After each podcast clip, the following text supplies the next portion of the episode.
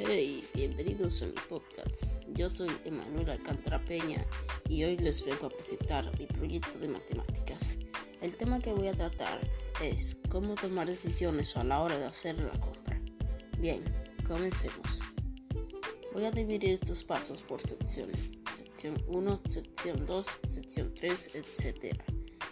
El primer paso es hacer la lista, anotar lo que vas a ir a comprar en ese caso, mi lista de lo que voy a ir a comprar es un cartón de huevo, dos cartones de leche y un frasco de mayonesa.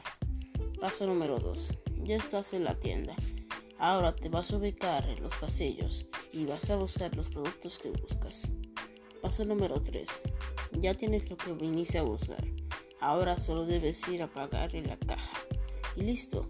Esas decisiones debemos tomar a la hora de hacer la compra. Yo soy Emanuel Alcántara Peña y nos vemos.